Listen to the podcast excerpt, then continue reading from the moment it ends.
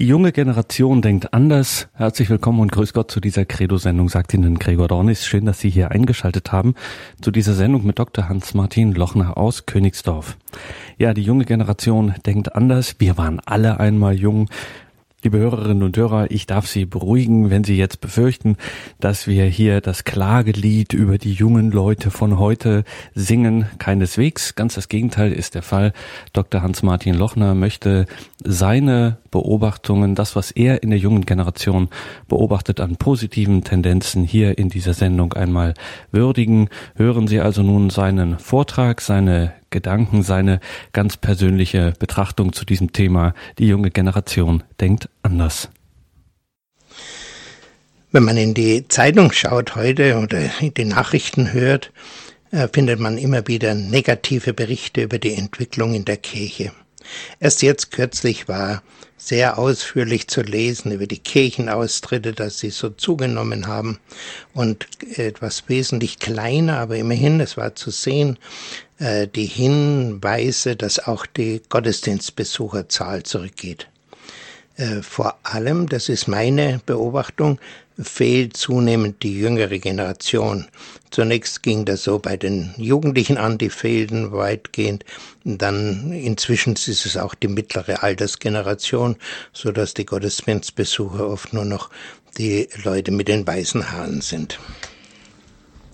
Und so ist also da äh, ein deutlicher Rückgang zu verzeichnen, der auch nicht verwunderlich ist.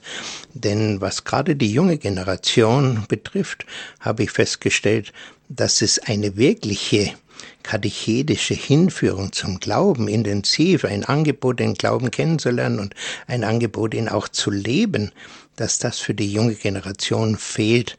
Im Unterschied zu vielen anderen Ländern in Übersee und so weiter, in, in die also immer noch das haben, was früher bei uns Sonntagsschule geheißen hat, wo ehrenamtliche Leute äh, die Kinder und Jugendlichen da unterrichtet haben und hineingeführt haben in das, in die wesentlichen Dinge des Glaubens. Aber wie gesagt, diesen Rückgang, äh, äh den beobachte ich ja seit ich katholisch geworden bin, seit 1950, von Mal zu Mal. Äh, Jahr zu Jahr habe ich das gesehen und es hat ja ja, ziemlich gleichmäßig, würde ich sagen, ist das zurückgegangen. Äh, damals, wie ich in München in die Gottesdienste gegangen bin, hatten die Münchner noch volle Kirchen, 50 Prozent Kirchenbesuch. Und heute haben sie, was weiß ich, zwei, drei, vier, fünf Prozent, je nachdem. Es könnte also jetzt von daher der Eindruck entstehen, ja, mit der Kirche wird es von Mal zu Mal schlechter, das nimmt ja gar kein Ende mehr, aber da wird leicht etwas übersehen, nämlich dass tatsächlich so etwas wie eine Gegenbewegung in Gang gekommen ist oder zumindest Änderungen, äh, äh, die leicht übersehen werden. Und mir kam diese Tage wieder die Erinnerung daran, eine der Dinge, wo ich zum ersten Mal gesehen habe, da ändert sich in der Kirche etwas, das war, wie unsere Kirchenzeitung alljährlich die Neugeweihten mit Brustbildern abgebildet hat. Und eines Jahres, weiß nicht, war das vor fünf, sechs, sieben Jahren, weiß nicht mehr genau, äh, waren nur noch Köpfe abgebildet. Und dann schrieb ein Neugeweihter, ob man diesmal nur Köpfe abbildet, damit man nicht sieht, dass einige von ihnen wieder einen Priesterkragen tragen. Und wie gesagt, in den nächsten Jahren ist das dann wieder mit Brustbildern gezeigt worden. Da hat man tatsächlich gesehen, dass es Leute mit dem Priestergraben gab. Und auch sonst hat sich also bei dieser jüngeren Priestergeneration, den in den letzten Jahrzehnten geweihten, einiges geändert. Nicht nur die liturgische Kleidung, sondern äh, die, die Kleidung, also priesterliche Kleidung, sondern auch die liturgische Kleidung und auch in den Gemeinden werden zum Teil wieder äh, traditionellere Andachtsformen angeboten, die in den Zwischenjahren weniger gepflegt worden sind. Äh, es wird auch äh, wieder über die Beichte gesprochen. Das Thema Sünde wird auch da in diesen Gemeinden jetzt dann da und dort wieder aufgegriffen. Allerdings muss man sagen, all diese Dinge werden ja auch kritisch gesehen und zum Teil mit Recht kritisch gesehen, dass man sagt, äh, das ist eine Nostalgie, äh, da steckt so die Meinung dahinter, ach, kehren wir doch zu den früheren Dingen zurück und dann werdet ihr sehen, dass alles wieder gut wird und die Leute wieder kommen und wir wieder volle Kirchen haben, was natürlich so nicht stimmt.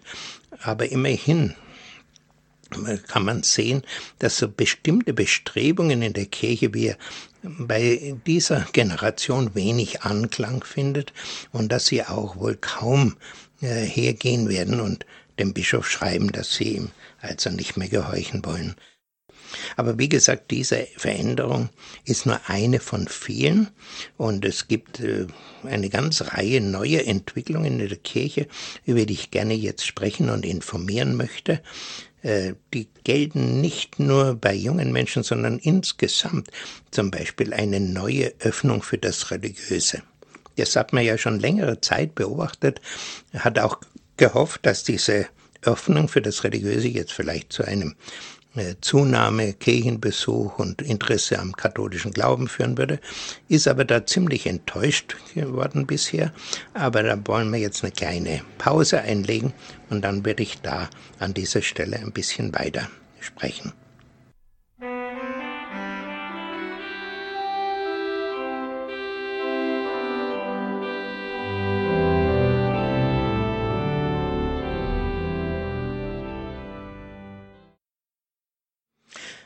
Vor der Pause sagte ich, dass wir so etwas wie eine neue Öffnung für das Religiöse in der gesamten Gesellschaft beobachten. Äh, besonders deutlich ist es auch bei der jungen Generation. Ich sehe das selbst bis in die eigene Verwandtschaft hinein. Ich habe ja 13 Enkelkinder und auch sonst viele jüngere Verwandte. Äh, woher kommt jetzt diese neue Interesse bei diesen jungen Menschen, was eben nicht unbedingt ein Interesse jetzt gleich an der katholischen Kirche ist, sondern überhaupt an Religion. Ja, die viele und zunehmend mehr wachsen unter uns heute ohne Taufe auf, äh, ohne Religion, ohne Religionsunterricht. Von zweien weiß ich zum Beispiel, die auch nicht getauft waren und die freiwillig äh, den Religionsunterricht besucht haben. Äh, es ist doch ein erstaunliches Phänomen, dass Kinder sich da auf einmal interessieren. Ich habe das übrigens schon sehr früh auch als Diakon erlebt, dass zum Beispiel Kinder aus Elternhäusern, in denen nicht geglaubt wurde, dass die äh, mit Interesse zu ähm, dem Unterricht kam. Zum Beispiel auch der kleine Bruder kam mit, wenn die große Schwester Firmenunterricht hatte und hat sich alles interessiert, kam auch in Gottesdienst mit und so weiter. Also das scheint mir zu sein, dass diese Generation, die ohne religiöse Erziehung und Sozialisation gewissermaßen aufgewachsen ist, äh, und die verschont geblieben ist, würde ich fast sagen, von unserer damaligen Art in Religion die Kinder zu erziehen, ähm, dass sie nicht erlebt haben, ich muss da immer in Gottesdienst, die anderen brauchen auch nicht, und warum muss, ja, was gerechnet ich immer, und äh, die äh, Gottesdienste oft auch als langweilig empfunden haben, als, äh, und die religiösen Pflichten, mein Gott, immer wieder muss man das und jenes, und äh, die diese Generation, die das alles nicht mehr erlebt hat, die scheint äh, äh, neu zu spüren, uns fehlt eigentlich irgendwo was. Sie wissen noch nicht, was ihnen fehlt, aber sie merken, es fehlt ihnen was. Und dann gehen sie auf die Suche. Und äh, oder Neumann, der, der bei den Wiener und, und diesen Missionen, diesen großen Stadtmissionen mitgewirkt hat, der hat ja jetzt ein Buch rausgegeben, Mission Possible, und er schreibt, dass bei dieser Generation sowas wie eine, ein Heimweh nach Gott stattfindet. Ein Gefühl, da gibt's was und wir, wir wissen nichts darüber und wir brauchen das eigentlich und zum Beispiel weiß ich auch von einem jungen Mann, der auch so aufgewachsen ist, der kürzlich geschrieben hat, ja, äh, Spiritualität interessiert mich, auch die christliche. Also da gibt's wirklich äh, eine, ein neues Interesse. dass es tatsächlich so etwas wie das Übernatürliche gibt und dass das wirkt und dass das also nicht einfach nur äh, Gerede ist oder Theorie, sondern dass das sehr praktisch werden kann. Und äh, sie erfahren dann wieder über Engel und lesen da Berichte, äh, dass Mächte auftauchen, dass man und äh, sie sind auf einmal bereit, vieles von diesen übernatürlichen Dingen, die sie im Christentum oder die die Elterngeneration im Christentum abgelegt hat und sagt, nee, das passt nicht mehr in unsere Zeit, dass die auf einmal äh, solche Dinge wieder akzeptieren und sich darauf einlassen. Und auf diesem Umweg, und das sehe ich an einer ganzen Reihe Berichte, die ich in letzter Zeit gelesen habe, kann das auch für den einen oder anderen wieder einen Weg zum katholischen oder zumindest zum christlichen Glauben führen. Ja, und dann kommt noch etwas dazu. Ich sehe es auch wieder bei meinen Enkeln. Viele dieser jungen Leute zieht ins Ausland. Äh, sie möchten Auslandserfahrungen haben. Viele, bei vielen heißt es sogar beim Studium, man braucht unbedingt eine Auslandserfahrung, sonst kann man gar nichts mehr werden heute. Und auch Studium zum, im Ausland. Und da entdecken sie gerade auch in den fernen Ländern, in den, im, äh, Nahen, aber vor allem auch im äh, Orient, im fernen Osten, welche Bedeutung in manchen Ländern die Religion hat. Und die kommen völlig erstaunt zurück und sagen, wie gibt's das?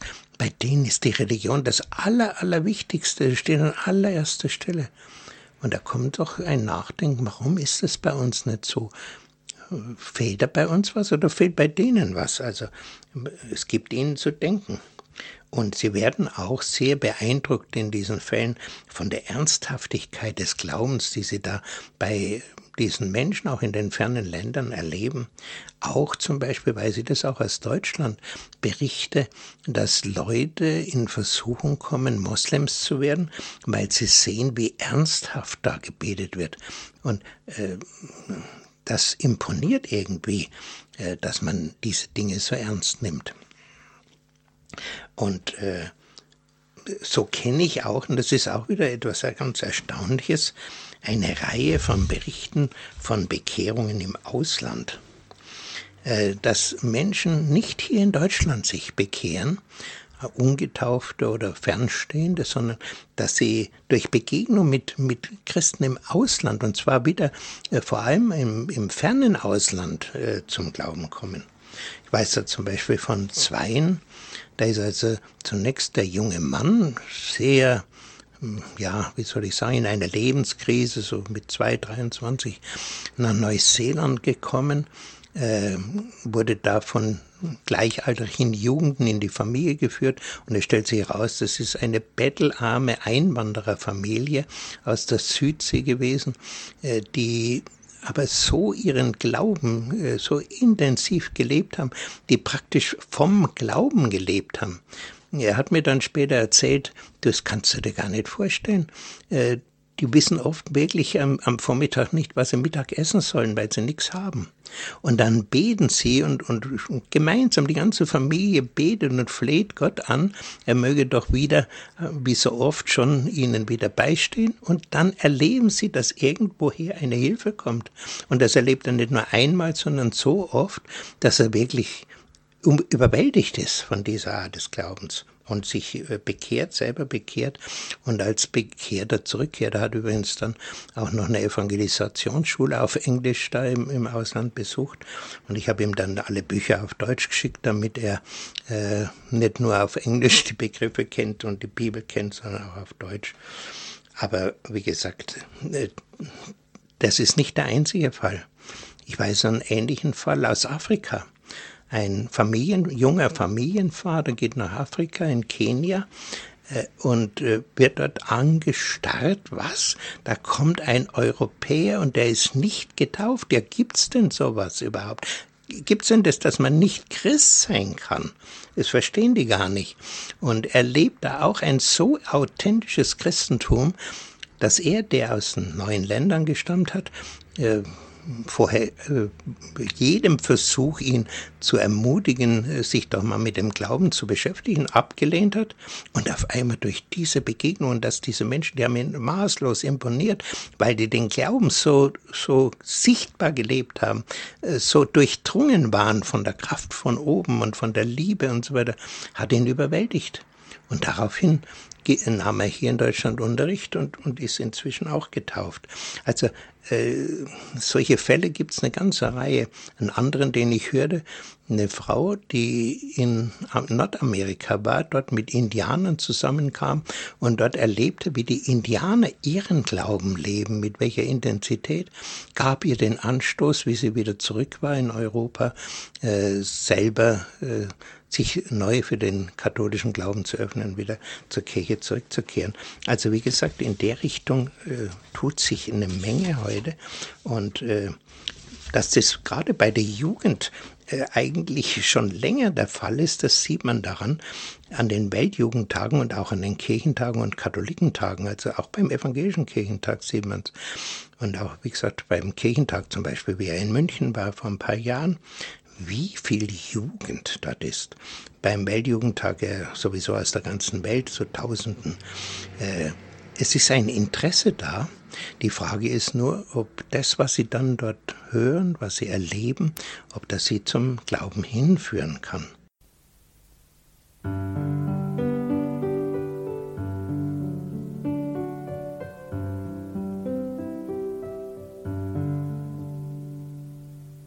L'orizzonte è una grande luce, viaggia nella storia e lungo gli anni ha vinto il buio facendosi memoria. Sie haben eingeschaltet in der Credo-Sendung bei Radio Horeb und Radio Maria mit Dr. Hans-Martin Lochner und seinen persönlichen Gedanken und Beobachtungen zum Thema Die junge Generation denkt anders. Äh, so ein Anziehungspunkt ist ja schon seit vielen Jahren Tessé gewesen. Ähm, ich bin da selber mit Jugendlichen, auch mit einer eigenen Familie schon dort gewesen. Oder heute ist es zum Beispiel mit Chogoye, das so viele Leute anzieht. Aber auch äh, diese anderen berühmten Wallfahrtsorte wie Lourdes oder Fatima und ähnliche Orte ziehen enorm viel auch Jugendliche an. Und dann, äh, gerade jetzt in den letzten ja, Jahren sehr viel deutlicher als vorher, äh, die geistlichen Bewegungen bei den Jugendlichen. Das war erstmal mal so relativ kleine, bescheidene Schar, die sich getroffen haben, die sich bekehrt hatten und die neu entflammt waren vom Glauben und die nun äh, nach außen wirken und immer mehr Jugendliche anziehen. Äh, zum Beispiel dieses Wachstum kann man sehr deutlich im Gebetshaus in Augsburg sehen. Äh, da waren vor fünf Jahren oder wann das anfing oder sechs, 200 junge Leute äh, zusammengekommen zu dieser Mehrkonferenz im Anfang Januar. Und inzwischen sind es in diesen wenigen Jahren angewachsen schon auf über 4000 und wie es weitergeht, wissen wir noch nicht. Also da tut sich etwas. Und dasselbe kann man ja sehen, auch bei uns im in den Sendungen, zum Beispiel Radio Maria, Loretto, das, was sich in Österreich auf dem Gebiet tut. Und das ist nicht nur da, wenn Sie die Berichte lesen, das ist in Brasilien, das ist in Argentinien, das finden Sie in Mittelamerika, das finden Sie in Nordamerika, Sie finden es fast überall. Heute äh, ganz starke Bewegungen hin zum Glauben. Ja, zum Beispiel ein so ein Anziehungspunkt, wo viele Jugendliche heute gerne hingehen, ist Neidfeber dass sie da äh, abends in die relativ schon dunkle Kirche kommen, dass sie auch Passanten einladen, wollen Sie nicht reinkommen, ein Lichtchen anzünden bei uns? Und da lassen sich schon auch gerade Jugendliche, auch warum nicht, gehen Sie mal rein. Und dann sind Sie von dem, was Sie da erleben, an Stille, an Andacht, an äh, Gebet, leisem Gebet, nichts Aufdringliches, Lautes, so wie ja auch in Tessé praktisch nicht oder fast nicht gepredigt wird, sondern was die Jugend angezogen hat, ist äh, diese meditative Stille, dieses ja, ich würde sagen, die erleben die Gegenwart Gottes, dass Gott wirklich da ist, dass er wirkt, dass der Heilige Geist wirklich über diesem Raum schwebt und, und sie sind angezogen und sie sind davon fasziniert. Emanuel zum Beispiel auch ganz stark, Jugend 2000, Todestours und wie diese verschiedenen Gruppierungen heißen, auch im Neokatechumenat, auch die äh, da waren ja erst oft die Eltern und jetzt sind es inzwischen die Kinder, die davon erfasst sind. Also wie gesagt, da tut sich etwas und langsam äh, wächst es auch ein Stück nach außen und wird äh, deutlicher sichtbar. Also am Anfang war es so klein und bescheiden, da hat man das leicht übersehen können. Aber auch das wollte ich noch dazu fügen. Es gibt auch eine starke Anziehungskraft von den Freikirchen und zwar vor allem von den charismatischen Freikirchen. Äh, die sind ausgesprochen bibeltreu. Äh, die kennen kein, diese aufgeklärte Bibelexegese, die bei uns immer noch äh, sehr in den Köpfen sitzt. Ja, kann ja gar keine Wunder geben. Pultmann hat uns das ja gesagt in unserer modernen Zeit. Geister und Engel und so, das passt ja alles bei uns nicht mehr. Und Heilungen, Wunder haben nicht stattgefunden. Und jetzt bei diesen äh, Leuten in der Freikirche, die halten sich an die Schrift und sagen, da steht es in der Schrift und das war so und das ist auch heute noch so. Und die jungen Leute, die da hinkommen, sehen das auch. Und das Erstaunliche ist, dass sie auch die, also wie gesagt, da tut sich etwas und langsam äh, wächst es auch ein Stück nach außen und wird äh, deutlicher sichtbar. Also am Anfang war es so klein und bescheiden, da hat man das leicht übersehen können. Aber auch das wollte ich noch dazu fügen. Es gibt auch eine starke Anziehungskraft von den Freikirchen und zwar vor allem von den charismatischen Freikirchen. Äh, die sind ausgesprochen bibeltreu. Äh, die kennen diese aufgeklärte Bibelexegese, die bei uns immer noch äh, sehr in den Köpfen sitzt. Ja, kann ja gar keine Wunder geben. Pultmann hat uns das ja gesagt in unserer modernen Zeit. Geister und Engel und so, das passt ja alles bei uns nicht mehr. Und kirchliche Morallehre wieder voll übernehmen. Aber wie gesagt, da ist es wieder da. Und das Erstaunliche ist, das hält die Jugendlichen nicht ab. Man könnte meinen, dass sie sagen, ach, nö, also dann haben wir kein Interesse an euch, aber das genaue Gegenteil ist der Fall. Das, sie akzeptieren das und spüren auch im Innern, vom Heiligen Geist gelenkt, da ist eine Wahrheit. Und da steht eine, eine Wahrheit von Gott dahinter und die müssen wir beachten. Und äh, so verkünden die also kein amputiertes Christentum und sind deswegen gerade bei der Jugend mit Neuevangelisierung sehr aktiv und sehr erfolgreich. Und wie gesagt, das ist insofern ein Problem, weil wenn wir auf dem Gebiet wenig oder nichts tun würden, dann laufen uns die Leute dahin. Die, also mindestens mal die, die schon fürs Christentum offen sind. Und ähnliches mit den Alpha-Kursen. Das ist der Alpha-Kurs. Ich glaube, ich habe hier auch schon vor Jahren schon mal drüber gesprochen. Das beste Instrument, junge Menschen oder überhaupt alle äh, neu zum Glauben zu führen, die fernstehen. Ja, so äh, bewahrheitet sich das Buch, äh, das Wort von den Päpsten der letzten Jahrzehnte, ähm, sowohl Johannes Paul wie auch Benedikt haben das gesagt, nur der ganze christliche Glaube hat Anziehungskraft, ohne Abstriche. So wie er in der Bibel uns überliefert ist, der hat Anziehung. Aber die, diese Versuche, ach, da macht man einen Abstrich und das kann ja nicht gewesen sein, so, das hat keine Anziehungskraft. Da ist also die, die Kraft dann heraus. Ja, nach diesem Teil würde ich gerne nochmal auf einen letzten Punkt nachher zu sprechen kommen. Wie wirkt sich das auf unsere Gesellschaft in Deutschland aus? Aber da machen wir jetzt erst nochmal eine kurze Pause und dann werde ich diese Frage noch aufgreifen.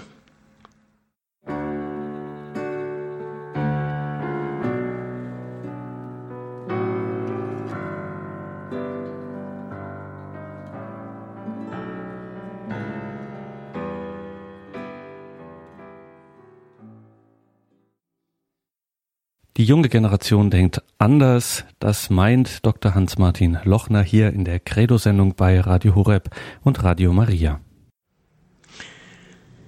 Ich sagte im zweiten Teil schon, es gibt heute viele authentische Bekehrungen.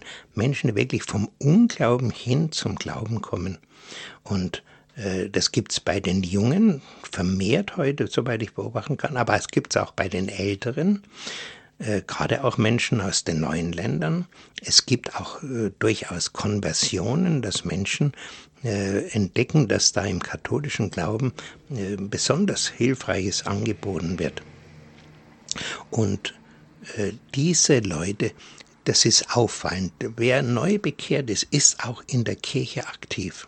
Und zwar sehr viel aktiver wie die, die also so in die katholische Kirche hineingeboren sind und ja, wir sind immer in die Kirche gegangen, so, also, äh, ich möchte mal sagen, der Neubekehrte oder der im Laufe seines Lebens zum Glauben gekommen ist, äh, der entdeckt, wie wertvoll und wie einmalig wertvoll der christliche Glaube ist.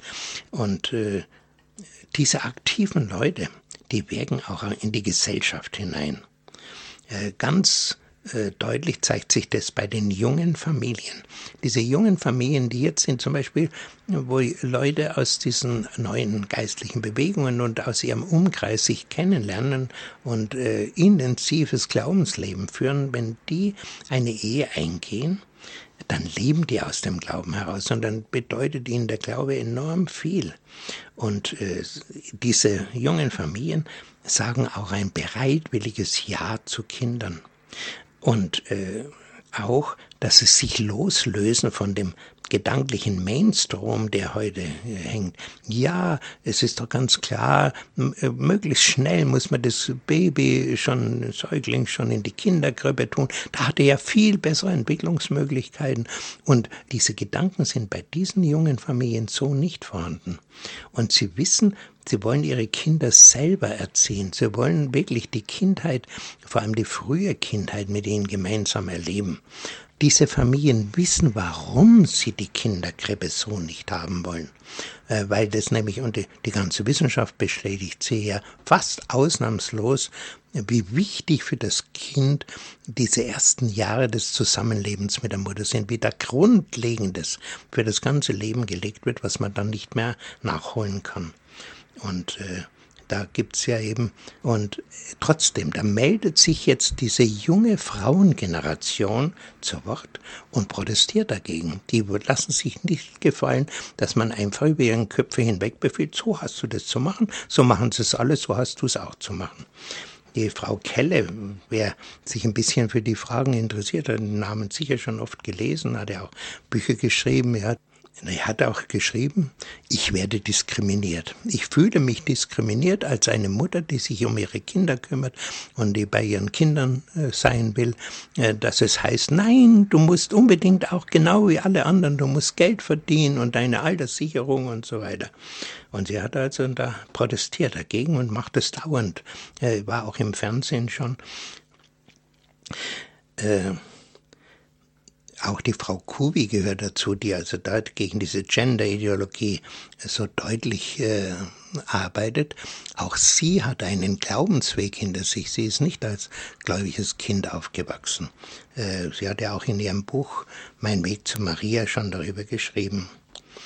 Äh, diese, wenn man jetzt also zurückblickt, dass wir ja heute diesen, ganz am Anfang habe ich das ja schon gesagt, so eine negative Entwicklung äh, beobachten können, äh, dass also scheinbar eben mit der Kirche immer alles schlechter wird, dann äh, hat uns jetzt auch zum Beispiel Benedikt, aber auch dieser Otto Neumann, von dem ich vorhin schon gesprochen habe, uns hingewiesen darauf, dass das, diese negativen Dinge auch eine positive Seite haben.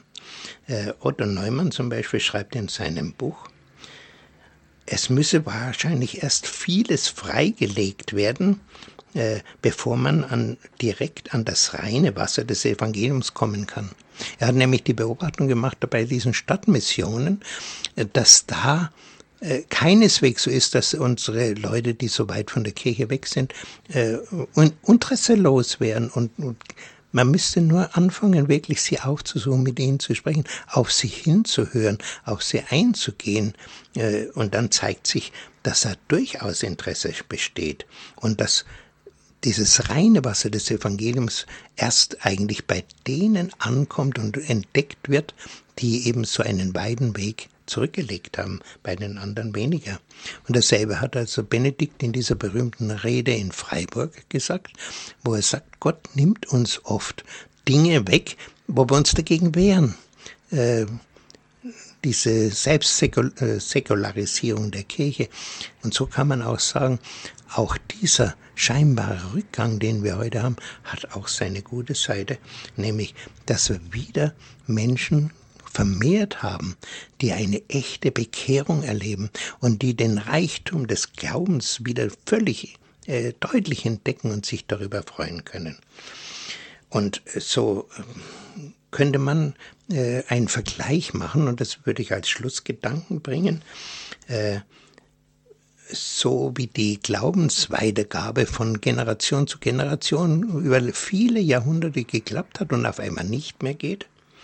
Da gibt es eine Parallele in der Welt der kleinsten Lebewesen, der Mikroben, nämlich bei den Einzellern, die ich übrigens als Kind sehr, mich sehr interessiert. Ich habe im Mikroskop zugeschaut, wie sie da rum im, Wasser rumschwimmen. Diese Einzeller vermehren sich in der Regel durch Teilung. Und die können sich immer wieder teilen, teilen, teilen, nochmal teilen, immer wieder. Die eine Generation, also aus der gehen dann viele, viele Generationen hervor, bis es einmal diese Kraft zur Teilung nicht mehr ausreicht. Und da zeigt sich etwas Seltsames. Da müssen nämlich sich zwei Mikroben zusammenlegen, aneinander schmiegen gewissermaßen. Und äh, dann äh, tauschen sie ihr Erbgut miteinander aus und erneuern sich, regenerieren sich dadurch. Und von jetzt ab können sie sich wieder teilen. Und so, glaube ich, ist es hier auch. Glaubensweitergabe von Generation zu Generation hat viele lange Jahre äh, funktioniert. Aber jetzt braucht es einen Neuanfang. Und der Herr führt uns an diesen Neuanfang. Und dadurch, wenn wir jetzt wirklich ihm folgsam sind und in der Kraft des Heiligen Geistes diese Wege der Neuevangelisation zu gehen versuchen, dann wird es Bekehrungen geben. Und diese bekehrten Christen werden wirklich die, das Gesicht der Kirche und auch das der Gesellschaft verändern. Da wachsen dann die Menschen heran, die Zeugnis geben, die Mut haben. Und äh, diese, das ist ein Neuempfang, ähnlich äh, wie er eben auch bei der frühen Kirche stattgefunden hat. Und im Übrigen in der Kirchengeschichte mehrfach. Wäre da interessant, mal äh, die Zeit um 1800 anzuschauen, wie man auch zwischen 1800 und, 1810 und 15 und auch schon vorher äh, den Eindruck hatte, jetzt bricht die katholische Kirche endgültig zusammen. Jetzt ist, hört, löst es sich auf. Orden werden aufgelöst, es sind keine Bischöfe mehr da, der Papst ist gefangen und so weiter. Und auf einmal steigt sie gewissermaßen wie der Phönix aus der Asche wieder auf und wächst und ja, das ganze Vorjahrhundert, also das 19. Jahrhundert, ein Wachstum der Kirche, wo es sich so gekräftigt hat, dass sie im Dritten Reich noch erheblich Widerstand hat leisten können. Ja, so dürfen wir darauf vertrauen, auch heute ist Gott am Werk. Auch er ist mit seinem Geist bei uns, stärkt uns und wir können darauf vertrauen, dass er genau wieder das verwirklicht, was schon in der geheimen Offenbarung gesagt ist siehe, ich mache alles neu. Er macht alles neu. Und wir können dankbar sein, aber wir müssen auch mitwirken.